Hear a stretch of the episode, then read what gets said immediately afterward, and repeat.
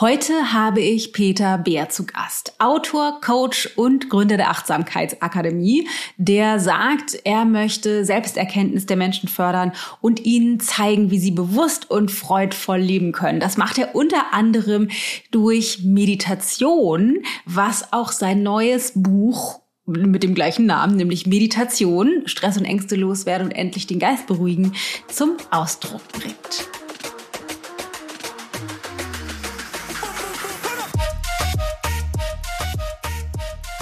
Wenn wir nie gelernt haben, den Moment zu genießen, dann machen all diese Ziele keinen Sinn.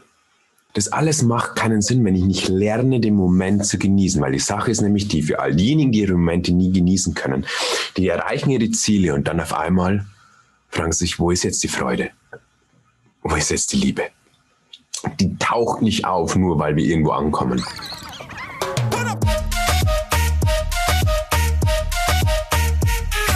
Ich bin Dana Schwand mit Da ist Gold drin. Das Gespräch mit Peter war sehr vielfältig. Er erzählt, wie er als Ingenieur durch viel Stress und Druck unter Panikattacken gelitten hat. Kein Arzt konnte irgendwie helfen. Die haben behauptet, es wäre alles in Ordnung. Und wie er dann Meditation dazu genutzt hat, sich zu heilen und jahrelang in Klostern meditiert hat, das erzählt er ganz in Ruhe. Er erzählt unter anderem, wie Meditation auch funktioniert, wie man anfängt, wie man zu dem Kern vordringt und was Meditation eigentlich ausmacht. Ich wünsche dir also ganz viel Spaß mit meinem Gespräch mit dem lieben Peter. Aber vorher möchte ich noch kurz was sagen. Es gibt nämlich dringendste News, die du heute noch wissen musst. Und zwar kannst du dich nur noch bis Sonntag anmelden zu Tellergold. Und das ist sehr, sehr wahrscheinlich die allerletzte Live-Runde dieses Jahr. Wenn wir das nochmal live anbieten werden, dann frühestens sehr wahrscheinlich nächstes Jahr ähnliche Zeit. Wenn das also für dich interessant sein sollte, die ayurvedische Ernährung in deinen Alltag zu integrieren und dich lieben zu lernen und dein Körperbild zu heilen, dann ist jetzt die Zeit, dich noch anzumelden. Bis Sonntagabend hast du noch Zeit, gehst du auf ichgold.de slash tellergold und findest alle Informationen. Aber zweite wichtige Info, unser letztes Live-Webinar in dieser Runde heute Abend um 20 Uhr, nämlich in, zu deinem Wohlfühlkörper finden in drei simplen Schritten, so dass du ohne Verzicht dich in Kürze wieder gerne im Spiegel anschauen magst. Und in dem äh, in dem Webinar, ich habe jetzt schon zwei gegeben und die waren wirklich so, so, so schön, geht es darum, diese diese Scham loszuwerden für deinen Körper, dafür, dass du vielleicht von dir denkst, du bist nicht diszipliniert genug, um endlich abzunehmen, um die Speckröllchen loszuwerden, um gegen die Zellulitis zu kämpfen oder was auch immer. Scham dagegen oder gegenüber deinem Körper, wie der aussieht, welche Teile, ob es deine Oberschenkel sind, dein Bauch, deine Zähne, deine Falten, deine was auch immer und um den Krieg zu beenden zwischen dem, was dein Körper die ganze Zeit dir sagt, irgendwelche Gelüste irgendwie auf dem Sofa hängen und Netflix ähm, gucken, anstelle von dich gesund zu ernähren, weniger Kaffee, weniger Zucker, mehr Sport, weniger Social Media, dieser Krieg, in dem wir alle die ganze Zeit stecken, um den zu beenden, beenden. Darum geht's in dem Webinar in drei simplen Schritten zu deinem Wohlfühlkörper. Wenn du Bock hast, heute Abend noch spontan dabei zu sein, dann melde dich an ichgold.de slash Wohlfühlkörper mit OE und UE. Allerdings, ähm, genau, es ist natürlich sehr kurzfristig, aber selbst wenn du heute keine Zeit hast, melde dich an, weil dann schicken wir dir die Aufzeichnung. Last, last, last call. Aber jetzt rein ins Gespräch mit dem lieben Peter.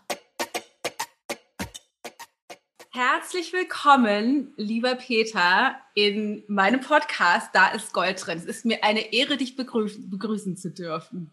Hallo, liebe Dana, so schön, dass ich da sein darf bei dir.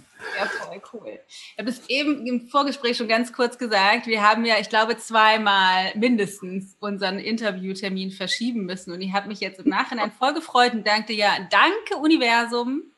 So geil, wie du das wieder eingefädelt hast, weil jetzt am Montag wo wir das Podcast-Interview aufnehmen, erscheint dein Buch und ich habe das gerade schon vor allen anderen, das ist ja immer ein riesengroßes Privileg, äh, darf ich es in den Händen halten. Meditation, Stress und Ängste loswerden und endlich den Geist beruhigen. Ich freue mich und muss erstmal sagen, herzlichen Glückwunsch. Also es sieht super schön aus. Ich habe das schon reingeblättert, ich habe es ja gerade erst bekommen ähm, super fundiert, super breit, vor allen Dingen alle Bereiche abdecken, ganz konkret die Praxis, aber auch die Tiefe, die möglich wird, alles, was mit Meditation und persönliche Weiterentwicklung jetzt zusammenhängt. Also super toll. Herzlichen Glückwunsch. Dankeschön. In dem Buch steckt tatsächlich mein, mein ganzes, ganzes, ganzes, ganzes Herz. Das ist so zehn Jahre meiner Reise ist in, in dem Buch drinnen. Und es durfte dann vorletztes Jahr, habe ich mich dann einen Monat in ein Meditationskloster zurückgezogen und habe das dann komplett runtergeschrieben. Und dort wirklich, ich schlage manchmal das Buch auf und denke mir, ah, das ist echt spannend, was da drin steht. weil ich manchmal selbst gar nicht mehr weiß. Und also ich freue mich wirklich, wenn es rauskommt, weil ich, weil ich super stolz tatsächlich auf das Buch bin und, und mir wünsche, dass die Menschen lesen. Ja, voll gut. Total schön. Ich würde gerne ganz vorne einmal anfangen. Ja. Und zwar für den unwahrscheinlichen Fall, dass es Menschen gibt, die jetzt zuhören, die dich noch nicht kennen.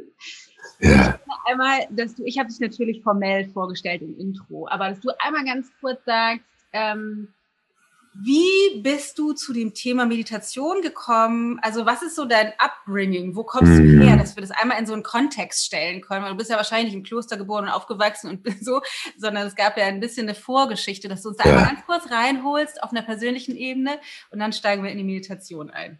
Ja, ja um, um zu verstehen, wo ich herkomme, äh, darf man tatsächlich ein paar Jährchen zurückblicken, wie ich zur Meditation gekommen bin. Und das durch ganz viel Schmerz. Durch unglaublich viel Leiden. Also ich war, bevor ich, ich mache es ganz kurz, bevor ich Psychologie studierte, bevor ich die Bücher jetzt schrieb, bevor ich die tausenden Ausbildungen, all diese Dinge machte, war ich damals Ingenieur. Das heißt, ich habe mein erstes Studium, also nicht das Psychologiestudium, sondern das erste Studium war ein Studium der Elektrotechnik. Ich war Ingenieur und war dort gefangen in dem Hamsterrad ist absolut untertrieben. Um es wirklich komplett so zu sagen, wie es war. Ich hatte bestimmt in diesen drei Jahren, wo ich Ingenieur war, tausend Panikattacken.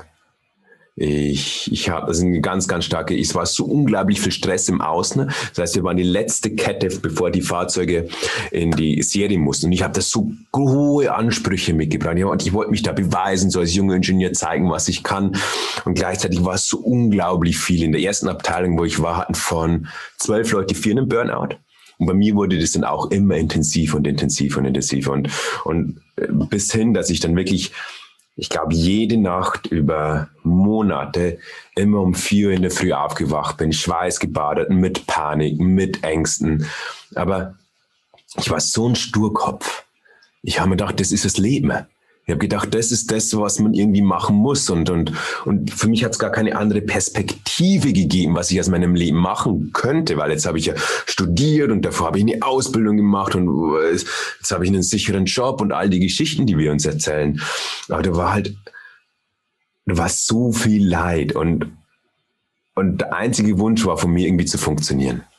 Und ich habe dann weiter versucht zu funktionieren. Was natürlich darunter ist, dass ich erst viel später in meiner Reise erkannt habe, war diese Sehnsucht nach anerkannt zu werden, die Sehnsucht gesehen zu werden oder ganz im Kern geliebt zu werden. Das ist im Kern ganz tief darunter gewesen. Aber die Kompensation vor diesem Urbedürfnis war im Endeffekt Leistung. War das Schaffen, war das Tun, war das Perfektionistische, immer stark sein, immer alles schnell machen und dem irgendwie gerecht zu werden. Und es war wirklich, dass, dass ich nicht mehr konnte, komplett. Mein kompletter Körper wollte nicht mehr. Ich hatte Magenschmerzen, ich hatte, ich hatte Schwindelattacken, ich, ich, mein Körper hat angefangen zu krank zu werden. Also nicht nur die psychosomatischen Erscheinungen, sondern er hat da wirklich, ich bin, jede Grippe habe ich sozusagen mitgenommen und dann plus die Panik. Es war unglaublich viel und ich, ich frage mich heute, wie ich das überhaupt ausgehalten habe. Und, und dann war bei mir so ein ganz entscheidender Tag war von mir, da war ich wieder zwei Wochen auf Dienstreise, jede Nacht Panikattacken. Ich habe kaum mehr geschlafen. Ich weiß nicht mal mehr, wie ich die Alltage geschafft habe. Wirklich. Ich habe da irgendwie überlebt. Es war ein Überlebensmodus. Und dann kam ich zurück am Sonntag und am Montag in die Früh sollte ich wieder in die Arbeit, Berichte abgeben, Präsentationen vortragen und ich stand da in der Früh, ich habe mich irgendwie aus dem Bett gequält, wirklich gequält und stand da dann vom Spiegel und hatte schwarze Augenringe. Ich, ich, ich hatte Angst. Mein ganzer Körper hat geschrien. Also wirklich so, es kamen so Wellen an Angst und Panik, wenn ich nur an die Arbeit gedacht habe. Und dann habe ich gesagt, es geht so nicht mehr. Das war für mich so, es brauchte bei mir im Leben, und das ist das, was ich mir heutzutage immer wünsche, dass das das nicht braucht.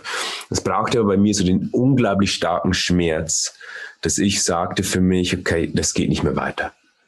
Im gleichen Moment, und das war das Spannende, weil wenn ich damals in mein Bücherregal geblickt hätte, waren dort mehr Bücher über die Psychologie als über Elektrotechnik. Vielleicht auch, weil das Leid schon, dort schon losging. Aber ich habe mich da schon immer dafür interessiert und gesagt, ich will es jetzt rausfinden. Was, was, was brauche ich? Was brauchen wir, um wirklich ein entspanntes und erfülltes Leben zu leben? Und da habe ich mich dann eben über das Psychologiestudium auf diese Reise gemacht und habe dann in dieser Zeit viel zum Thema Resilienz geforscht. Und im Resilienzbereich gibt's ja, ist ja Meditation auch nicht weit entfernt, weil es als Tool sozusagen genutzt wurde. Und dann habe ich gedacht, okay, lass, lass mich Meditation probieren. Habe es vorher schon öfter mal ausprobiert, hatte eine leichte Meditationspraxis, aber nicht wirklich was Fundiertes. Und, und bin dann und das ist vielleicht ein Teil meines Charakters, wirklich in Meditationsretreats gegangen. Und zwar in lange Meditationsretreats. Ich glaube, ich war in meinem Leben 20, 30, ich, hab, ich, ich zähle schon lange nicht mehr mit, teilweise über einen Monat, jeden Tag 14, 15 Stunden Meditation, wo ich dann einfach gesessen bin, um herauszufinden, was ist eine eigentliche Sache? Was, was brauche ich?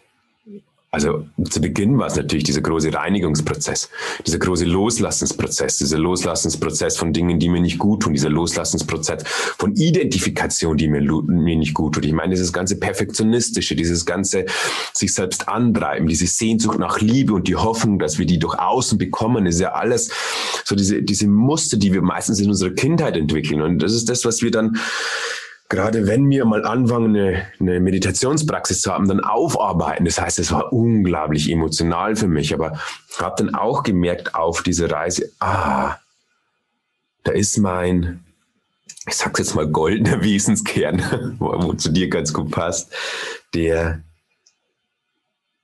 der das eigentlich ist, nach dem ich mich sehne. Und dadurch habe ich gemerkt, dass Meditation nicht ein Tool ist, nicht ein Werkzeug, um zu funktionieren, sondern es ist die Antwort auf die Frage, die wir eigentlich in uns tragen oder diese Sehnsucht, die wir alle in uns tragen.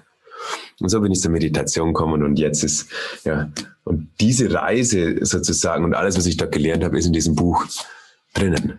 Und mit, mit, mit aller Nacktheit, mit aller Authentizität, mit allem, was ich habe, ist dort verwirklicht worden. Darum liegt es mir auch so am Herzen. Ja, total schön. Vielen Dank fürs Teilen. Ähm, ich würde gerne einmal noch zurück in, in die Vergangenheit, von der du gerade gesprochen hast. Du hast von diesen Panikattacken gesprochen. Ja. Und das äußert sich ja für Menschen ganz unterschiedlich, sicherlich. Und mich würde tatsächlich, weil ich später auch bezogen auf Gefühle nochmal auf die Meditation schauen würde, einmal interessieren, wie du das damals wahrgenommen hast. Also wie hat sich das bei dir geäußert auf einer emotionalen Ebene? Also ja. was genau war die Angst? Wie bist du damit umgegangen? Also was war der Horror und wie hat dein Bewusstsein, also was hat dein Bewusstsein gesagt in diesen Situationen? Das würde mich total interessieren. Ja, ja, ja.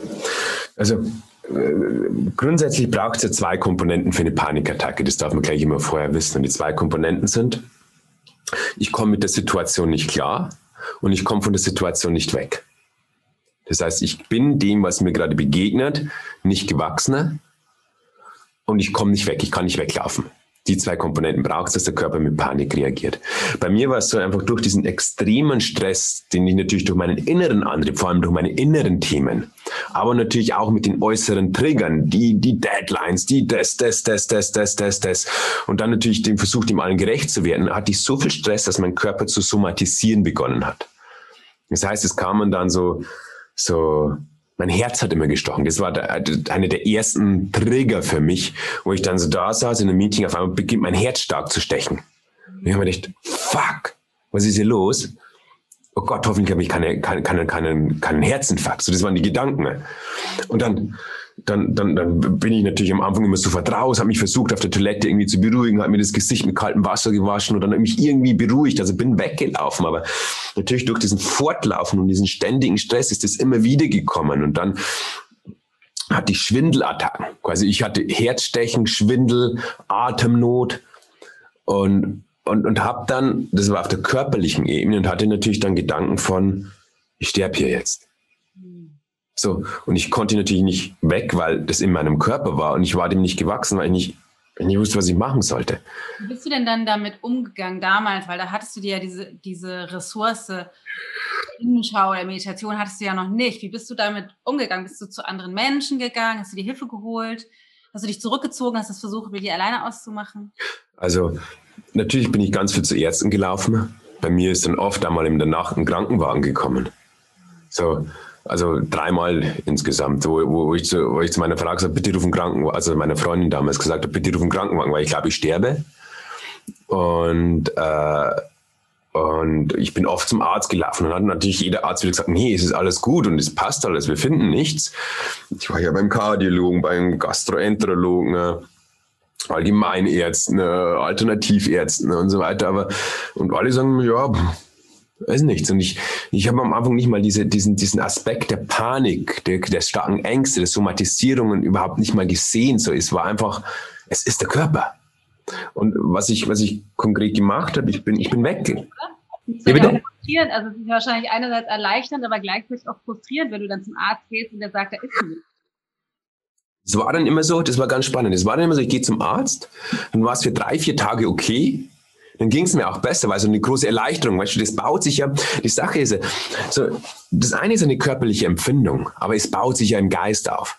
Weißt du, dieses, es sind ja geistige Muster, die da aufspringen und sagen, oh Gott, mir stimmt etwas nicht, oh Gott, hoffentlich werde ich, hoffentlich sterbe ich nicht, hoffentlich, die, die, die, die, die Empfindungen interpretieren. Und so, wenn man dann zum Arzt geht, dann nimmt der einen mal diese ganze Sorge für ein, zwei Tage. So, der sagt, ah, dann, dann, dann, kann, dann ist dein Geist stark genug zu sagen, ja, es ist ja nichts. Es ist ja alles safe. Aber dann schleicht sich natürlich wieder, weil, weil mein Geist einfach auf diesem Autopilotmodus ist, ungeschult ist, weil ich keinen, nicht, nicht, nicht wusste, wie ich mit Gedanken umgehe. Ist tatsächlich ein, ein Kapitel auch in dem Buch, weil das ist diese Reise. Weil ich nicht wusste, wie gehe ich mit dem um, hat sich das dann langsam wieder reingesteigert. Und, und, und ich glaube, das kennt auch jeder von seinem Alltag, wenn man sich so langsam wieder in seine Probleme reinsteigert. Und, bei und dann dann war es wieder so, dann kam wieder Schwindel, wieder Stress. Und das, das ist natürlich so eine, so eine, so eine Teufelsspirale, weil, weißt du, man hat Stress, dieser Stress löst somatisierende Erscheinungen aus, diese sind wieder zusätzlich Stress. Man hat wieder Gedanken, will aber trotzdem den allen gerecht werden und hat man trotzdem wieder die körperlichen Probleme und es dreht sich, dreht sich und dreht sich und dreht sich und dreht sich und, und, und bei mir halt bis zu einem Punkt, wo es nicht mehr geht, wo es nicht mehr ging. Wo war der Zeitpunkt oder was war der Zeitpunkt, ähm, wo du wirklich verstanden hast, das hat nichts mit deinem Körper zu tun? Ah, das, weißt auf einer Ebene habe ich es langsam begriffen. Auf einer Ebene, auf der kognitiven Ebene habe ich es langsam begriffen. Aber wenn wir auf der kognitiven Ebene was begreifen, hat es noch lange nichts dazu, nicht, nicht nichts damit zu tun, dass es der Körper versteht. So, jeder, jeder weiß, wenn er einen Vortrag gibt, ich brauche keine Angst haben. Jeder weiß, schau, in unserer Gesellschaft bräuchte theoretisch keine Angst haben. Und trotzdem gibt es in Deutschland über 12 Millionen Angsterkrankungen. Trotzdem fühlen sich, Stress ist ja auch ein gewisser Druck, den wir uns zu größtenteils selbst machen. Und jetzt, äh, ich, ich weiß, viele haben einen extrem anspruchsvollen Alltag. Ich bin auch Papa und habe auch echt viel zu tun. Das weiß ich, aber es sind die Anforderungen, die wir den Dingen im Leben begegnen. Das heißt, es ist ja meistens etwas, das in uns ist. Und wir verstehen das schnell. So, ah ja klar, ich muss mich nicht so stressen oder ja klar, ich muss das nicht so perfekt machen oder ah ja, ich, ich brauche ja keine Angst haben. So kognitiv habe ich es dann verstanden, ah, mein Körper ist irgendwie gesund, aber mein Körper hat mit Panikattacken reagiert. Und das war tatsächlich dann der deutlich längere Weg, wieder dieses Vertrauen in meinen Körper zurückzufinden, wieder dort denen Emotionen zu begegnen, dort zu lernen, wie gehe ich gesund mit diesen Emotionen um, wie löse ich diese, diese, diese Verknüpfungen, die Panik auslösen, die den Stress auslösen in meinem limbischen System. Und das war eigentlich die wirkliche Arbeit. So, kognitiv verstehen wir es schnell. Dort dürfen wir natürlich viele Muster lösen, aber auf der emotionalen Ebene ist, glaube ich, die, die intensivste Arbeit. Und das hat länger gedauert. Und aber auch auf der kognitiven Ebene war es dann nicht so, ah ja, ich bin ja gesund, aber weißt, ja. wenn du dann wieder Schwindel hast und wenn dann wieder die Ängste kommen, dann jeder, der mal eine Panikattacke hat, weiß, wie der Geist da aufspringt und sich im Gedankenkarussell verliert. Also das, das ist tatsächlich eine krasse Herausforderung, ja. Was glaubst du, woher kommt der Anspruch? Du hast viel von Perfektionsanspruch und Druck gesprochen, so, also wo sich das alles aufgebaut hat bei dir. Und das ist ja was, womit du dann auch viel gearbeitet hast, hast du gerade gesagt, um da so nach mhm. und nach rauszuwachsen und einen anderen Umgang zu finden mit deinen Gefühlen. Aber was glaubst du, woher kommt das? Also wo hast du das mitgebracht? Weil das ist ja so ein bisschen so eine Volkskrankheit. Ja, ja. Und gleichzeitig ist es aber, glaube ich, doch auch sehr persönlich und individuell, wie das bei jedem von uns in der Geschichte entsteht. Ja, ich glaube, du hast es jetzt schon so ganz schön gesagt, es steht in unserer Geschichte. So, ich hatte halt auch zwei Elternteile, die nicht so gut mit Stress umgehen konnten, um es jetzt mal ganz sensibel auszudrücken. Ne? Und gleichzeitig ähm, gab es in meiner Kindheit vor allem so Momente, das habe ich zum Beispiel in der Meditation, in tiefen Meditationserfahrungen wiedererlebt und wieder ähm, loslassen dürfen. Zum Beispiel gab es Erfahrungen wie vor, vor, vor 30, 40 Jahren war es noch normal, dass man Kinder in, in, ins, in Schlaf weinen ließ. Das heißt, man hat die Kinder genommen und es gab, es gibt sogar heute noch diese Lehrbücher. Ich, ich bin aus allen Wolken gefallen, wie ich, wie ich, wie ich vor Jahren dann mal äh, im, im, im Psychologiebüchern äh, geblättert habe und dort immer noch so ein Ratschlag war, dass man Babys ins Bett bringt und sie dort in den Schlaf weinen lässt und quasi aus, rausgeht aus dem Raum und das aushält als Eltern, dass die Kinder sich quasi in den Schlaf weinen, weil so lernen sie durchzuschlafen. Aber was man heute eigentlich weiß, ist, dass die Kinder in so eine Art Schockstarre, in so eine Art Panikstarre geraten, weil weil sie quasi das Schreien die einzige Möglichkeit ist, um auf sich aufmerksam zu machen und dann so das Gefühl von, ich bin hier alleine und ich kann mir nicht helfen. So, was sind die zwei Komponenten von einer Panik? Natürlich, ich komme der Situation nicht und ich, äh, ich komme nicht weg und ich kann nicht, ich kann nicht damit umgehen. Und das ist so, da werden schon solche Muster angelegt. Und dann ist es halt, das sind so, so grundsätzliche Verletzungen. Das müssen nicht mal irgendwie, weißt, wir, wir gehen immer davon aus, wenn wir solche Disbalancen entwickeln und mittlerweile entwickelt dann die Drittel der Gesellschaft solche Disbalancen oder die Hälfte der Gesellschaft, wenn wir eh nach äh, äh, Zahlen, die wir lesen. Das müssen nicht immer irgendwie krasse Erfahrungen sein, so, sondern das sind manchmal diese alltägigen Verletzungen. Und auf der, auf der generellen Ebene, das, was wir alle erleben, haben wir als Kinder zwei grundsätzliche Bedürfnisse. Das ist Sicherheit und Liebe. Und wir Kinder tun alles, um diese zwei Bedürfnisse zu stillen. So, oft ist es Sicherheitsbedürfnis, dass ich genug zu essen habe, dass ich ein Dach über dem Kopf gegeben. Nicht bei allen. Bei, bei vielen gibt es auch dort äh, starke Prägungen. Aber diese zweite Komponente von ich möchte Liebe, ich sehne mich nach Liebe, ist eigentlich die viel entscheidendere in unserer Gesellschaft. Wir können uns so vorstellen, wir sind ja dieses, diese kleinen Wesen mit strahlenden Augen und sagen, ich will Liebe von Mama und ich will Liebe von Papa oder von den Bezugspersonen, die ich habe. Das ist, das ist überlebenswichtig. Kinder sterben ohne die Liebe. Und, und die wir Kinder tun alles, um diese Liebe zu bekommen. So, wir entwickeln über der Zeit Strategien, wie wir diese Liebe bekommen. Wir, wir, wir entwickeln Strategien von, ah, wenn ich, wenn ich, wenn ich brav bin, dann kriege ich die Liebe. Oder dann bin ich die Brave. Oder wenn ich wenn ich die, wenn ich, wenn ich gut in der Schule bin und einschreibe und alles perfekt mache, dann kriege ich die Liebe. Oder wenn ich bloß nicht auffall, dann kriege ich die Liebe. Oder ich muss immer die Harmonie bewahren. So, wir, wir entwickeln quasi in unserer Kindheit Strategien, um von den Eltern diese Liebe zu bekommen. Und gleichzeitig schauen wir uns natürlich von den Eltern ab, wie die Welt funktioniert. Und wenn die Eltern schon schlecht mit den Gefühlen umgehen konnten, schlecht mit sich umgegangen sind, dann ist es schon eine, eine, eine Veranlagung und dadurch, und dann kommt natürlich diese Prägung dazu über diese all diese Jahre in einer Leistungs- und in einer Konsumgesellschaft. Und dann, und, dann wachen wir eines Tages in unserem Erwachsenenleben auf und wenden noch die allergleichen Muster an, die wir in unserer Kindheit uns angewöhnt haben. Wieso?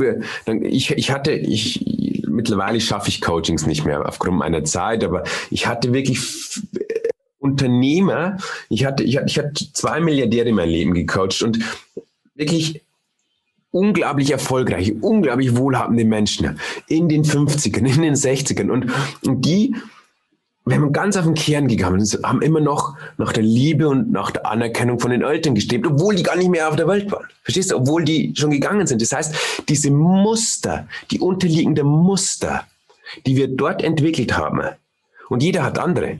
Aber jeder braucht bloß seinen Alltag anschauen, sein Leben anschauen und kommt relativ schnell dahinter, was haben nicht für Muster. Weil bei den Problemen, die wir haben, bei dem, wo wir Stress empfinden, wo wir schwierige Emotionen empfinden, ist ein direktes Pointing auf diese Verletzungen in der Kindheit. Und wenn wir dort nicht Bewusstsein kultivieren, das ist, ah, das Leben ist nicht wie das Leben ist, sondern das ist, das sind Verhaltensweisen von mir, das sind Denkstrategien, das sind, das sind emotionale Verletzungen in mir, welche, welche dort aktiv werden durch die Herausforderungen des Lebens. Dann fangen wir wieder an, in die richtige Richtung zu blicken, und zwar nach innen, weil es ist der einzige Platz, wo wir das loslassen können. Und es braucht, die Grundlage ist Bewusstsein. Wir müssen es erstmal wahrnehmen. Wir müssen es erstmal merken. Raus aus dem Autopilot. Ja, auf jeden Fall. Dann lass auf jeden Fall jetzt mal direkt, ich glaube, es scharren schon alle mit den Hufen, über ganz konkret Meditation selbst sprechen. Und das ja. Letzte, was ich dich bitten würde, einmal zu sagen, ist, wenn man jetzt noch nicht so tief drin steckt und zig Stunden im Kloster meditiert hat und denkt, ja, die Idee ist ganz nett, steht ja in jeder Frauenzeitschrift, man sollte mal besser meditieren. Klingt auch schlau, was der Peter da sagt. Aber meine Gedanken nicht sortiert, erstens. Und zweitens fängt meine Nase an zu jucken, wenn ich mich irgendwo länger als yeah. 30 Sekunden hinsetze. Geil. Wie funktioniert das überhaupt, wenn man damit noch nicht so richtig viel zu tun hat? Ja, ja, ja. Die Problematik mit der Meditation ist die, es gibt mittlerweile diesen riesen Fundus an Studien, die zeigen, du wirst gelassener, du wirst freudvoller. Dann gibt's Meditier-Praktizieren, die sagen, boah, ich habe so, so eine Liebe in mir gespürt und so eine Gelassenheit und oh, ich war so im Frieden, ich könnte ich das gar nicht. Also wir haben alle möglichen Vorstellungen, was uns erwartet, wenn wir meditieren. Und dann, was machen wir? Wir setzen uns das erste Mal hin, schließen die Augen und denken, what the was ist hier los? So, wir lieben nur Gedanken, Emotionen kommen hoch, die Nase juckt, der Po juckt, das Knie tut weh, der Rücken tut weh. Das heißt, wo ist denn jetzt der Frieden? Wo ist die Freude? Wo ist denn diese unendliche Liebe, von denen wir alle erzählen? Wir haben alle angelogen. Haben wir haben uns alle angelogen. Das ist voll scheiße. und das ist normal und das ist okay. So, ganz zu Beginn dürfen wir das ist genau, stell dir, stell dir, stell dir anders vor, Dana. Stell dir vor, da ist so eine Gruppe von unglaublich fitten, schl äh, schlanken, gut gebauten Menschen ne? und die sagen, es ist so geil, fit zu sein. Ich kann Berge hochlaufen, ich bin fit, ich kann Sport machen und du brauchst bloß ins Fitnessstudio gehen dann erreichst du das aus, du siehst super aus. Und dann gehst du das erste Mal ins Fitnessstudio, legst dir ein paar Gewichte an und sagst, fuck, das ist ja schwer, das ist ja kacke. Und dann gehst du raus und hast nicht einen Traumkörper von Arnold Schwarzenegger oder Heidi Klum. So, dort verstehen wir es gleich. Ah, natürlich, ich darf regelmäßig ins Fitnessstudio gehen, ich darf regelmäßig was tun, um diesen Punkt zu erreichen. Bei der Meditation ist es das Gleiche, vor allem zu Beginn. Es gibt einen Unterschied zu Fitness, den kann ich auch gleich erklären. Aber zu Beginn ist es ein Geistestraining. Verstehst du? Es ist wirklich ein Training, eine Schulung unseres Geistes. Es ist okay, wenn Gedanken denken. Gedanken dürfen kommen, Gedanken dürfen gehen. Ich bringe meine Aufmerksamkeit immer wieder zurück. Und wenn die Nase juckt, ist doch die Sache die, was machen wir in unserem Leben, wenn ein Trigger kommt? Wir reagieren sofort. Wenn der, wenn der, wenn der Freund irgendwie oder der Freundin irgendwas Falsches sagt, sofort gehen wir in die Luft oder, oder ziehen uns zurück oder sind beleidigt oder, nehmen die Strategien, die wir in der Kindheit einfach angelegt haben. So. Die juckende Nase ist auch nur ein Trigger. Aber wenn du in der Meditation einfach mal wahrnimmst, ah, da juckt meine ja Nase und ich reagiere nicht drauf. Ich lasse diese Nase, so blöd sie gerade ist, jucken. Ne? Was wir dort schulen, ist, diese Pause zu schaffen zwischen Trigger, der juckende Nase oder im Alltag der Freund, der mich anschnauzt, der Chef, der was will, die Kinder, die gerade wild sind. Und dort entsteht dann diese Pause, in der ich kluge Entscheidungen treffen kann, in der ich kurz einen tiefen Atemzug machen kann, um die ersten Emotionen, die vielleicht hochkommen, loszulassen. In denen ich kurz merke, ah, jetzt geht es wieder los, wie ich, wie, wie ich geprägt wurde, aber ich lasse es sein. So. Das trainieren und schulen wir eben auf dem Meditationskissen. Und es ist zu Beginn eine Schulung unseres Geistes. Aber du merkst schon in diesen Beispielen, es ist unglaublich wichtig für uns alle, weil wenn, was ist, wenn wir das nicht machen? Wenn wir das nicht machen, reagieren wir weiterhin in unser Leben bis zum Ende unseres Lebens auf die Muster, die in den ersten Lebensjahren angelegt werden. Es gibt Psychologen, die sagen, die ersten sieben Lebensjahre, das Leben ist nur die Wiederholung aus den ersten sieben Lebensjahre. Und ich muss zustimmen, das ist es, solange wir nicht Bewusstheit kultivieren. Das ist das, was im Hinduismus heißt. Der Ausstieg aus dem Rad des Leidens, der Ausstieg aus dem Rad des Samsara ist Bewusstheit. Wir müssen uns dieser bewusst werden und, und den Raum kultivieren das Schöne bei der Meditation ist, wenn wir diese Geistesschulung, und es muss nicht ein Kloster zwölf Stunden am Tag sein, sondern kleine Schritte. Beginn mit einem Atemzug. Wirklich können wir gleich darauf eingehen, wie ich die erste Meditationspraxis entwickeln kann. Wenn wir das haben, dann kommt es nach einer Zeit zu so einem Prozess, wo unser System sich langsam von Dingen befreit, von Altlasten befreit, die uns nicht gut tun. Und das ist das, was immer der Unterschied ist. Ich denke nicht, und ich, ich sehe das immer wieder, und ich sehe es nicht nur in meiner Praxis, in meinen tausenden Menschen, die ich begleiten kann, sondern auch in der Studienlage, dass wir nicht in unsere Kindheit zurückreisen müssen und dort rumstachern und rum, rumwurschteln müssen, ne? sondern unser System hat diesen natürlichen Reinigungsmechanismus, sage ich mal. Carl Gustav Jung hat es so schön gesagt, unser System strebt nach Ganzheit. Wenn wir wissen, wie wir dem einfach aus dem, wie wir wissen, wie wir das loslassen können, dann reinigt sich unser System. Und nach dieser Reinigungsphase in der Meditation kommen wir einfach, dann können wirklich diese tieferen Erfahrungen kommen.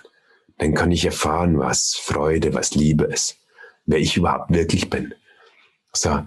Und darum ist es so wichtig, gerade in unserer Gesellschaft, dass wir eine tägliche Praxis entwickeln weil es wichtig fürs Leben ist und nicht nur. Und das ist, das ist tatsächlich, das, ich habe die, die, eins, zwei, drei, direkt nach dem Inhaltsverzeichnis beginnt das erste, ist das erste Zeile, ein Buch für meinen Sohn. Warum ein Buch für meinen Sohn? Weil, wie mein Sohn geboren wurde, habe ich den, den kleinen, wundervollen Mann auf dem Arm gehalten. Ne? Und natürlich, die, so eine Liebe zu einem Kind ist unglaublich, aber gleichzeitig kam bei mir so ein Gedanke, ich möchte dem Wesen einen geilen Planeten hinterlassen. Ich möchte der nächsten Generation hier auf dem Planeten eine, eine Welt hinterlassen, auf der es Spaß macht zu leben, wo es lustig ist, wo sie hoffentlich wenigstens noch einen Planeten haben. Und, und die Frage ist, wer, wer macht le nicht lebensdienlich für, wer dient nicht unserem Planeten? Diejenigen, die schwierige Emotionen in sich tragen, diejenigen, die Wut in sich tragen, die Gier in sich tragen, die Hass in sich tragen, die vor allem, und das basiert ja meistens auf Ängste, die unbewusste Ängste in sich tragen, die holzen die, Regenwälder, holzen die Regenwälder ab. Die gehen mit unserem Planeten um auf eine Art, wie es einfach nicht lebensdienlich ist. Und das dürfen wir verstehen. Das ist das, was es bei jedem Einzelnen in einem beginnt. Es sind die Ängste, es ist die Wut. Stell dir vor, diese Menschen könnten lernen, diese Emotionen zu transformieren und hätten dann ein Gefühl von, Liebe in sich, Freude, ich habe Bock auf Leben, so richtig dieses, ah, die würden nicht einen Regenwald abholzen. Niemand, der Liebe und Mitgefühl für andere Wesen empfindet, tut jemand anders was Schlechtes. So, das heißt, indem wir individuell diese Reise machen, ist das, was Mahatma Gandhi gesagt hat, sei selbst die Veränderung, die du dir in der Welt wünschst. Und, und, und das war das erste Kapitel, weil, es, glaube ich, jetzt wichtiger denn je ist. Ja, auf jeden Fall. Es gibt ja unterschiedliche Techniken zu meditieren. Ne? Du hast jetzt super schön, vielen Dank für diese ausführliche äh, Darstellung, also die formelle Praxis beschrieben. Also, dass wir ne, sitzen da und dann fängt die Nase an zu jucken und wir reagieren halt nicht, weil wir den Abstand vergrößern wollen zwischen dem Trigger und der Reaktion, um klugere Entscheidungen treffen zu können, weil wir das dann eben auch im Leben machen können. Aber es gibt ja total viele unterschiedliche Formen von Meditation und auch ja in unterschiedlichsten Traditionen werden ja unterschiedlichste ähm, Dinge auch gelehrt, also für Einheitserfahrung, mich mit dem auseinanderzusetzen, wie, wer, ich, wer ich eigentlich bin oder wofür ich hier bin. Und ähm, wenn man jetzt mal davon ausgeht, es gibt auch bestimmt welche, die vielleicht fortgeschrittener sind in der Meditation. Ähm, und ich kann schon das sein lassen, meine Nase zu kratzen, wenn sie juckt. Wie komme ich denn deiner Meinung nach oder was sind wertvolle Technik, Meditationstechnik, Meditationsarten, um mehr in diese Dankbarkeit zu finden? Weil Dankbarkeit ist zum Beispiel ja was, was viel promoted wird. Ne? Man muss irgendwie mhm. diverse Dinge aufschreiben, wofür man dankbar ist und das klingt irgendwie alles ganz schlau und auch ganz smart. Und doch gibt es ja den Unterschied, dazwischen zu denken, oh, ich bin dankbar für den Kaffee, den ich heute Morgen hatte und ich bin dankbar für meinen Mann und ich bin dankbar dafür, dass ich noch kein Corona habe. Aber dann bin ich ja vielleicht noch nicht in der tiefen Dankbarkeit, von der du gerade gesprochen hast. Und auch ja. da gibt es ja Praktiken für. Also vielleicht kannst du dazu nochmal was sagen. Ja, ja. Praxis wirklich vertiefen können. Ja, ja. Wurzel unser Selbst zu finden. Ja, also ganz viele Komponenten. Ganz zu Beginn für alle Anfänger habe ich tatsächlich viele geführte Meditationen auch, um diesen Einstieg zu erleichtern. So. Wenn wir, also Meditation ist ja nicht das Ziel, naja, das ist ganz spannend, wo du jetzt mit Dankbarkeit angefangen hast. Weil wenn wir in Dankbarkeit mal wirklich reingeben, was ist das Gefühl von Dankbarkeit? Dankbarkeit ist eine Form von Liebe. Dankbarkeit ist eine Liebeserklärung ans Leben. Das heißt, es steckt diese Liebe in der Dankbarkeit. Es ist, für mich ist Dankbarkeit erstens eine Form der Liebe. So. Wie kultivieren wir das in der Meditation? Oh, das könnte ich jetzt auf so vielen Ebenen beantworten. Also, ich beantworte das mal auf einer, einer mittleren Ebene und auf einer tiefen Ebene. Ist es okay für dich? Perfekt. Also, wir fangen mal bei der mittleren Ebene Der mittleren Ebene ist, wir, durch die Schulung unseres Geistes gewinnen wir drei Dinge vor allem. Stabilität im Geist, also der Geist bleibt auf einem Meditationsobjekt. Das ist übrigens etwas, das alle Meditationsformen der Welt vereint. Die ausschließliche Aufmerksamkeit auf ein Meditationsobjekt. Das heißt, diese Art Konzentration. Das heißt, unser Geist wird stabil. Unser Geist wird klar, wir können die Dinge klarer erkennen, deutlicher wahrnehmen und es entwickelt sich ein gewisser Frieden. So, das ist so, so, so, so Grundattribute, die wir schulen in der Meditation. Die mittelfristige Antwort ist die dann. Okay. Mein, mein favorisiertes Meditationsobjekt ist beispielsweise der Atem. Ich folge einfach den Atem. Ich mache mal mein Mantra dazu, dieses Om. Oder entweder ein Om-Mantra oder ich liebe auch dieses Soham. Und sich einfach in meinem Kopf dreht. Aber ich kann auch mich auf eine Empfindung konzentrieren, die ich eben Dankbarkeit nenne. So, ich, ich lasse das wecken von, ich mache mir ein, ein, inneres Bild von einem schönen Moment, von einem leckeren Kaffee, von einer Berührung, von einem Lächeln, von einer schönen Begegnung. Und dann erweckt dieses innere Bild eine Empfindung in mir. Und dann meditiere ich auf diese Empfindung. Verstehst du? Ich meditiere auf die positive Empfindung, indem ich meinen Geist auf dieser positiven Empfindung ruhen lasse, wird diese mehr. Das heißt, dieses Ich bin dankbar für ist ja eigentlich nur der, die, die, die Tür, die wir öffnen, wo dann wie so, wir stehen im Dunkeln und wir öffnen die Tür und dann strahlt das Licht durch die Tür. So. Das ist ja erstmal Dinge finden, wofür wir dankbar sind. Aber dann in dieses Licht zu gehen, bedeutet diesen klaren Geist auf diese Empfindung zu meditieren, dieses Fokussieren auf eine positive Empfindung. Dadurch kultivieren wir tatsächlich positive Emotionen und vertraten unser Gehirn nachweislich in diese Richtung. Das heißt, das ist eine mittelfristige Antwort, was, was ein Resultat von diesem stabileren, klareren Geist ist, dass wir quasi unseren Fokus lenken können. Das ist die mittlere Antwort. Das heißt, es ist das, was wir im Alltag machen können. So, wir, wir gehen durch die Stadt und ich merke die Sonne und ich bleib stehen und spüre die Sonne und bleib bei der Empfindung der Sonne und lass mich nicht vortragen von meinen Gedanken oder von all diesen Dingen, sondern ich ja, sitze da und lass mich von der Sonne streicheln. So, das kommt durch diese Klarheit und diese Stabilität im Geist. So, so können wir Dankbarkeit kultivieren. Darf ich spirituell werden, Dana? Go for it. All in. All in. Die tiefere Antwort ist, wir brauchen keine Dankbarkeit kultivieren. Die tiefere Antwort ist, äh, und darum habe ich angefangen, dass Dankbarkeit eigentlich eine Form von Liebe ist. Durch die Dankbarkeit wir einfach ein Objekt im Außen ne, mit, diesem, mit dieser Liebe berühren, sozusagen. Ich bin dankbar für dieses Intro jetzt. Ich bin jetzt da. Ich spüre in meinem Körper, in meiner Brust die Form von Liebe. So. Und in diese Liebe, wenn ich mich hineinfallen lasse und, und, und mir bewusst werde, dass ich bewusst bin, dass ich dem, der wahrnimmt, das das wahrnimmt, in den Mittelpunkt meiner Aufmerksamkeit stelle. Das ist die höchste Form der Meditation, sich bewusst zu sein, dass ich bewusst bin. Und wenn wir das mit diesem klaren und stabilen Geist und die Bewusstheit selbst fallen lassen, ne, dann kommen wir nach Hause. Und dann ist alles ähm, eins und Liebe tatsächlich. Ja, total schön. So, also so, so auf, ja. Aber da muss noch ein bisschen mehr zu sagen. Ich ja, der wird schwierig mit Worten, Dana. Wir können uns auch einfach telepathisch, ist nicht so interessant für die Hörer, aber. I try my best. I try my best. Bitte, bitte, bitte.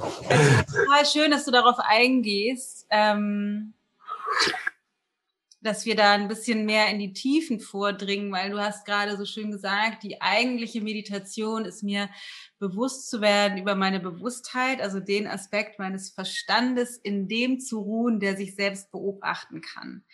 Das ist ja gerade für diejenigen, die, die noch nicht da waren oder für die das ein neues Konzept ist, tatsächlich sehr intellektuell.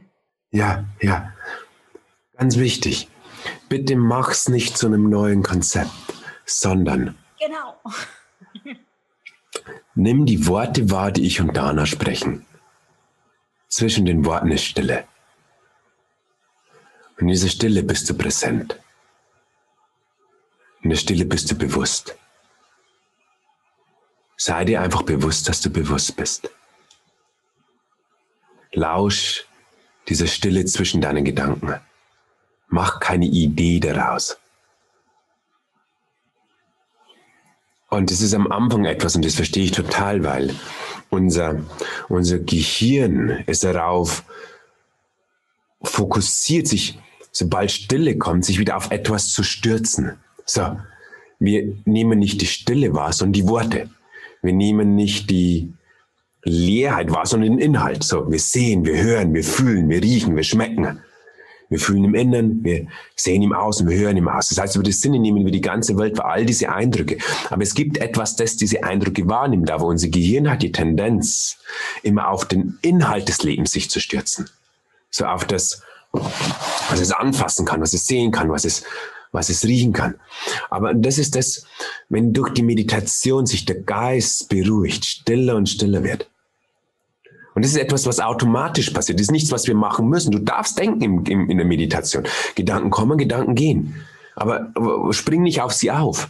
Das heißt, wenn der Geist stille wird, dann erkennen wir diese Ebene leichter, aber auch jetzt es nicht zum intellektuellen Konzept zu machen, sondern du bist auch, das ist nichts etwas, das irgendwo ist, das ist etwas, das jetzt auch bei dir ist. Ich habe dem tatsächlich ein ganzes Kapitel ge gewidmet. Diese Dekonstruierung von all dem, was ich nicht bin. Vor allem dem, wo sich mein Geist identifiziert damit und das, was dann dabei übrig bleibt, wenn wir all diese Identifikation losgelassen haben. Und das ist diese, das ist dieses Jetzt, wo wir alle miteinander teilen. Das ist, das ist still im Hintergrund. Und weil es eben still ist und nicht, nicht greifbar, es ist so wie das, wie das Wasser für den Fisch. Und ganz wichtig, und du hast hast gerade so schön reagiert, Dana, mach es nicht zu einem intellektuellen Konzept ich, ich, ich habe das auch lang immer zu einem intellektuellen Konzept gemacht und darüber philosophiert. Und mein, mein, mein, mein, mein Meditationslehrer hat immer gesagt, just mental masturbation. Ist, ist bloß mentale Masturbation. Falls du das magst, mach es, aber es führt dich nirgends hin. Praktizier. Ja, das finde ich total, ich finde es total schön, dass du das jetzt nochmal so ausbreitest, weil für mich ist es so, dass Meditation ist wie so ein ein, wie so ein heiliger Ort und nicht, weil ich irgendwie das besonders heilig finde, sondern weil er nicht erklärt werden kann. Also wir können halt Meditation, wie du das gerade so schön gesagt hast, nicht begreifen oder intellektuell verstehen. Und es gibt auch keinen Shortcut. Also es gibt nur die Möglichkeit, es zu tun und zu üben, da drin zu sein, mich zu verlieren, mich wiederzufinden, es nochmal von vorne anzufangen und immer tiefer zu sinken, jedes Mal Stück für Stück. Und ja. das, ist, das ist so, ich finde, das ist so, das macht es irgendwie so heilig, so besonders, ist so wie universell beschützt. Ja. Auf der einen Seite und auf der anderen Seite könnte es einfacher nicht sein. Ne? Ja. So, es ist, könnte, es ist so simpel, halt einfach mal die Klappe und guck mal, was da drin so los ist. Und du wirst feststellen, es gefällt dir wahrscheinlich erstmal nicht und lernen, das auszuhalten, damit zu sein und halt Stück für Stück tiefer zu sinken, finde ich halt, ja, finde ich total, äh, finde ich total schön. Deswegen finde ich super, dass wir darüber sprechen. Ähm, ja. Weil das die, das, die, so ein bisschen wie die, die Klarheit sichtbar wird, die manchmal verloren geht, wenn hm. viel über Meditation gesprochen wird. Ja, ja. Meditation, schau was auch im, im Yoga. Yoga ist ja auch ein Pfad, zu ultimativ diese Erkenntnis.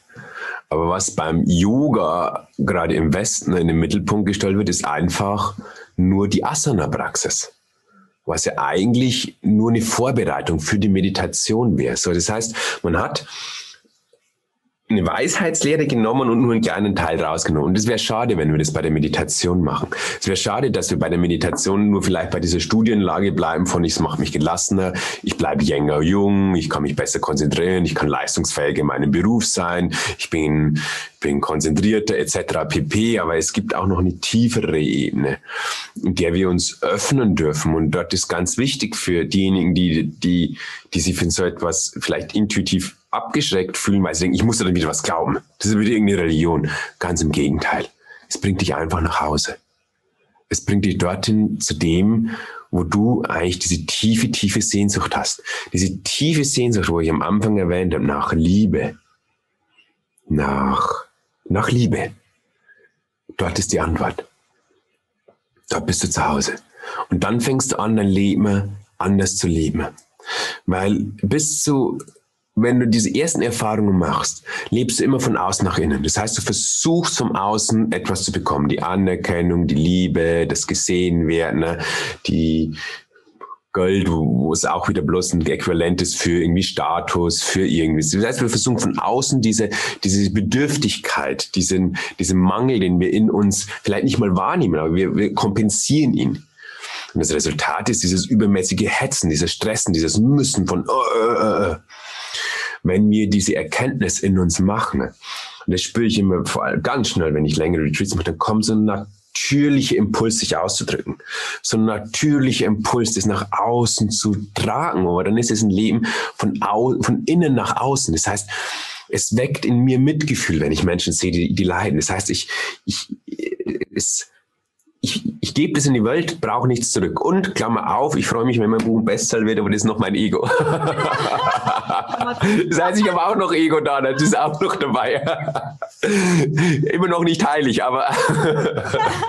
ja, wobei ich das auch halt so schön finde, weil ähm, äh, diese, diese Natürlichkeit da drin, das ist für mich zumindest auch ein großer, großer Wert, ähm, damit authentisch zu sein, weil ne, die wenigsten von uns, wenn überhaupt wer, äh, ist tatsächlich dauerhaft in, im Erleuchtungszustand. Schau. Und keiner hat die Weisheit mit Löffeln gefressen. Und That's the point. wieder ungerecht zu meinen Kindern und schnauz Matthias an, weil ich dann doch den Abstand nicht habe, den ich vielleicht schon hätte haben können. Das ist halt, und ganz ehrlich, ein roter Aufkleber auf dem Buch ist auch hübsch. ich das sehr. Ich hoffe, dass wenn die, der Podcast veröffentlicht wird, ist ähm, würde mich auf jeden Fall sehr freuen. Sehr, sehr verdient auf jeden Fall. Ähm, Was ich damit sagen wollte eigentlich ist, dass wir nicht zu heilig werden müssen. Verstehst du? Wir sind alle Menschen, wir haben alle Charakter. Wenn wir unser, wenn wir unser kleines Ego, das, ist auch Leben, das ist, gehört alles dazu. Weißt du, wenn wir dann so, so einen zu heiligen Anspruch aus dem All machen, setzen wir uns wieder unter Druck und dann entwickeln wir bloß ein spirituelles Ego. Wir dürfen dort diesen Humor reinbringen, wir dürfen diese Leichtigkeit bewahren und das Leben ist einfach dieser wilde Ritt und es gehört alles dazu. Und ich kenne Mönche, die ihr ganzes Leben lang gesetzen sind, also wirklich ihr ganzes Leben. So, 50 Jahre durchgesessen. Und selbst die haben manchmal ganz spannende Momente. Äh, und das ist einfach Leben. Das ist einfach Leben. Wir dürfen es mit Humor nehmen. Ja, voll schön. Ich finde auch, dass die, dass es, dass es so wichtig ist,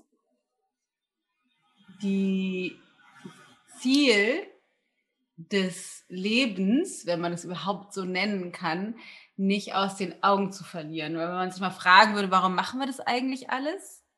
Ich würde sagen, um so viel wie möglich eine gute Zeit zu haben und mich und mein Leben zu genießen, während ich hier bin. Wenn das mhm. nicht, wenn das nicht das Ziel wäre, wo, wozu dann überhaupt? Und Meditation ist, ist, so wie du das sagst, total schön. Meiner Meinung nach eben auch ein Tool, was mir ermöglicht, einfach glücklicher zu sein, mehr diesen Frieden zu finden in mir, von innen nach außen zu leben und nicht von außen nach innen. Und den Sturm, den Leben eben auch manchmal mit sich bringt, vielleicht in Teilen besser nehmen zu können und gleichzeitig ja. aber vielleicht sogar auch mehr genießen zu können, weil vielleicht trinke ich den Kaffee und denke sonst, oh, ich sollte eigentlich weniger Kaffee trinken, aber trinke die dann doch, weil ich war zu spät im Bett, weil ich war wieder zu lange auf Social Media und dann sollte ich irgendwie eigentlich doch alles anders machen, anstelle von den Kaffee zu trinken und vollständig aufzugehen in dem Geschmack dieses ersten Schlucks. Nicht, dass ich Kaffee trinken würde, aber äh, damals, als ich noch Kaffee oder wo, worum auch immer, ne, die, also wirklich dem, wie du vorhin gesagt hast, dich von der Sonne küssen zu lassen, zumindest in Teilen, im Momenten immer wieder den, den Saft des Lebens wirklich zu hm. schmecken. Es wäre die Einladung tatsächlich. Und manchmal funktioniert es, manchmal funktioniert es weniger. Manchmal trinke ich immer noch Kaffee, wo ich mir denke, oh, ich sollte doch vielleicht jetzt einmal Kaffee trinken. Auch das gibt es noch, aber tatsächlich viel, viel weniger. So, das Leben ist wirklich, wenn ich jetzt mein Leben vergleiche mit vor acht, neun Jahren, Gott ist da viel Liebe jetzt da und Freude und Entspannung und Leichtigkeit und Genuss und trotzdem ist es auch ab und zu mal anders und das gehört auch dazu. Da habe ich gelernt, dass das auch ein Teil des Lebens ist. Und versuche, so gut ich kann, es auch voll zu erfahren. Selbst die schwierigen Dinge. Sagen, okay, das ist jetzt auch Leben, lass es mich erfahren. Total schön. Ich habe immer äh, Sätze mitgebracht, wo die Hälfte fehlt. Oh, nice. oh nein. Und ich würde dich total gerne bitten, einfach intuitiv zu antworten. Äh, einige sind welche, die ich meistens stelle, einige kommen mir dann spontan hinzu, weil, äh, weil die einfach gerade gefragt werden wollen. Und das Erste, was ich gerne frage, ist, die Welt braucht. Mehr Buddhas. Hm. Buddhas sind. Erwachte Menschen.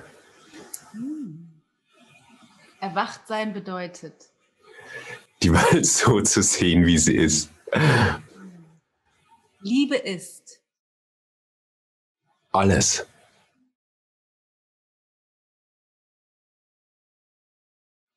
Ich bin dankbar für.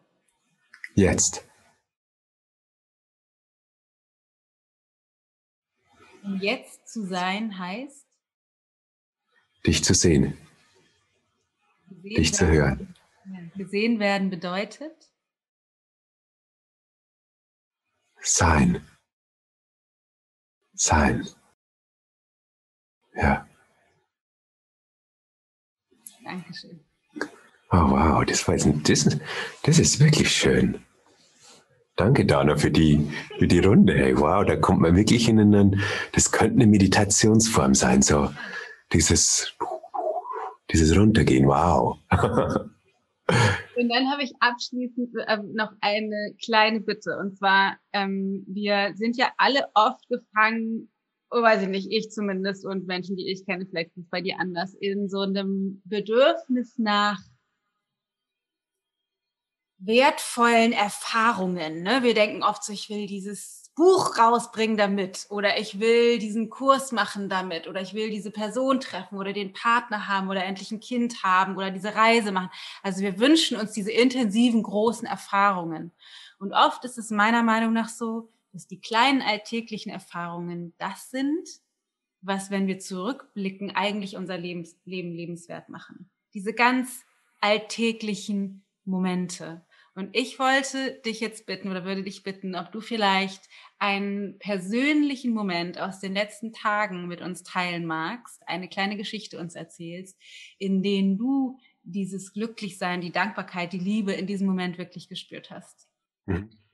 Ganz simpel tatsächlich, Donna, jetzt. Hm. Jetzt, wirklich. Ich, ich, ich sitze hier, habe diese inneren Frieden und fühle in meinem, meinem Körper Liebe weil ich über das sprechen darf. So, weil ich einfach mit dir hier sein darf, weil, weil gerade wir was Wertvolles mit der Welt teilen. Das ist, das ist gerade gerade in diesem Moment tatsächlich da. Ich hatte ganz viele schöne Momente die letzten Tage, wo ich gesehen habe, dass dass, dass, dass viele Leute sich das Buch holen. Ich habe viele schöne Momente gehabt, wo, wo, ich, wo ich Dankbarkeit mit meinem Team geteilt habe ich hatte mit meinem Sohn schöne Momente, wo ich mit ihm Fußball gespielt habe gestern Nachmittag. Aber tatsächlich jetzt ist auch so ein Moment, so ein, so ein, schau. Und das ist das Spannende, Dana. Das ist eigentlich das Spannendste von allen. Wenn wir nie gelernt haben, den Moment zu genießen, dann machen all diese Ziele keinen Sinn dieses Buch auf irgendeinen Veröffentlichungstermin hinzufiebern, macht keinen Sinn, wenn ich nicht das jetzt mit dir genießen könnte und sage, oh, ich bin jetzt da und da würde sprechen. Es macht keinen Sinn, wenn mich nicht, mich nicht das Schreien berührt oder zumindest wachsen lässt und, und, und innerlich reifen lässt. Das alles macht keinen Sinn, wenn ich nicht lerne, den Moment zu genießen, weil die Sache ist nämlich die, für all diejenigen, die ihre Momente nie genießen können, die erreichen ihre Ziele und dann auf einmal fragen sich, wo ist jetzt die Freude? Wo ist jetzt die Liebe? Die taucht nicht auf, nur weil wir irgendwo ankommen. Die taucht auf, weil wir hier präsent sind. Und wenn es etwas zu genießen gibt, ist genießen und wenn es wenn Wachstum da ist, dann wachsen. Und dann macht es mir gerade Freude, mit dir hier zu sitzen. Super schön. Vielen Dank. Ich musste gerade an den Satz von Eckhart Tolle denken.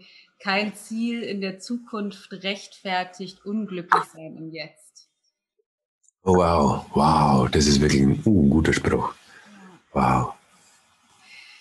Peter, äh, danke. Ich bin ganz glücklich und erfüllt. Es hat mir total Freude gemacht, von dir zu hören. Vielen Dank für das Teilen all deiner Weisheiten, für die Offenheit und die Transparenz und die Tiefe und die noch ein bisschen klein, bisschen mehr Tiefe. Das hat total Spaß gemacht, mich auszutauschen. Und vielen Dank. Ähm, für das Buch. Vielen Dank, dass du all das zusammengetragen hast. Die Welt braucht mehr davon. An alle, holt euch dieses Buch. Es heißt Meditation, Stress und Ängste loswerden und endlich den Geist beruhigen. Es gibt extra Meditation und Audios zum Download. Das heißt, wenn du mit Meditation anfangen willst, dann bist du super gut an die Hand genommen mit Peter. Aber es ist eben nicht nur ähm, mit Meditation anfangen, sondern es ist viel mehr. Es geht wirklich um dich. Es geht um die Tiefe. Es geht darum, dich kennenzulernen glücklicher zu sein und ähm, das Leben in dir selbst zu erkennen. Peter, tausend Dank für deine Arbeit. Danke, dass ich hier sein darf. Was sagst du dazu? Ich finde so spannend, wie Peter seinen Weg beschreibt und auch mag sehr die, was soll ich sagen, fast philosophische Art, wie wir über ja, über Spiritualität und Meditation Bewusstsein und Achtsamkeit sprechen und finde es einfach so wertvoll, dieses Wissen oder dieses Gedankengut mehr zu verbreiten oder auch einfach mich mit dir und ihm und euch darüber auszutauschen. Deswegen hoffe ich sehr, dass du da ganz viel mitnehmen konntest, dass das dich inspiriert hat, anzufangen zu meditieren, mehr zu meditieren, tiefer in Meditation einzusteigen oder dich bestärkt hat, dass du auf dem richtigen Weg bist mit Meditation. Kauf dir auf jeden Fall Peters Buch. Ganz, ganz toll. Es heißt Meditation, Stress und Ängste loswerden und endlich den Geist beruhigen. Findest du überall, wo es Bücher gibt. Natürlich. Es ist seit Ende April erst auf dem Markt brand, brandneu. Also Genau, und ansonsten nur der kleine Reminder, wie ich vorher schon angekündigt habe, Tellergold geht nur noch, also kannst dich nur noch anmelden bis Sonntag, sehr wahrscheinlich letzte Live-Runde, vor allen Dingen dieses Jahr. Ähm, dann die nächste, wenn überhaupt Live-Runde, das ist irgendwie alles noch ein bisschen unklar, aber der aktuelle Stand ist erst die gleiche Zeit nächstes Jahr. Also wenn du an deiner Ernährung was ändern möchtest, wenn du dich wohler fühlen möchtest in deinem Körper, dann ist das the place to be. Und heute Abend letztes Live-Webinar in drei Schritten zu deinem Wohlfühlkörper, gerade auch wenn du uns noch nicht so gut kennst und kennenlernen möchtest. Ungefähr 50 Minuten wertvoller Input, zwei sehr, sehr kraftvolle Meditationen. Eine beinhaltet eine powervolle Übung, ähm, wirklich transformativ, um schamlos zu werden, bezogen auf dein Handeln oder dein Unterlassen oder deinen Körper und äh, um in eine gesündere Haltung mit dir selbst zu finden und um den Weg zu öffnen oder die Tür aufzustoßen, dass du es schaffst, endlich vielleicht die Ernährung sogar dauerhaft zu verändern. Also ichgold.de slash Wohlfühlkörper mit OE und UE und alle Infos natürlich auch und Links auch in den Shownotes, wie gehabt. Ich hoffe, es geht dir wunderbar. Pass auf dich auf. Ich hoffe, du genießt die Wärme, diesen Sommer, die Hitze. Ich auf jeden Fall. Und wir hören uns nächste Woche wieder. Ich freue mich auf dich. Deine Dana.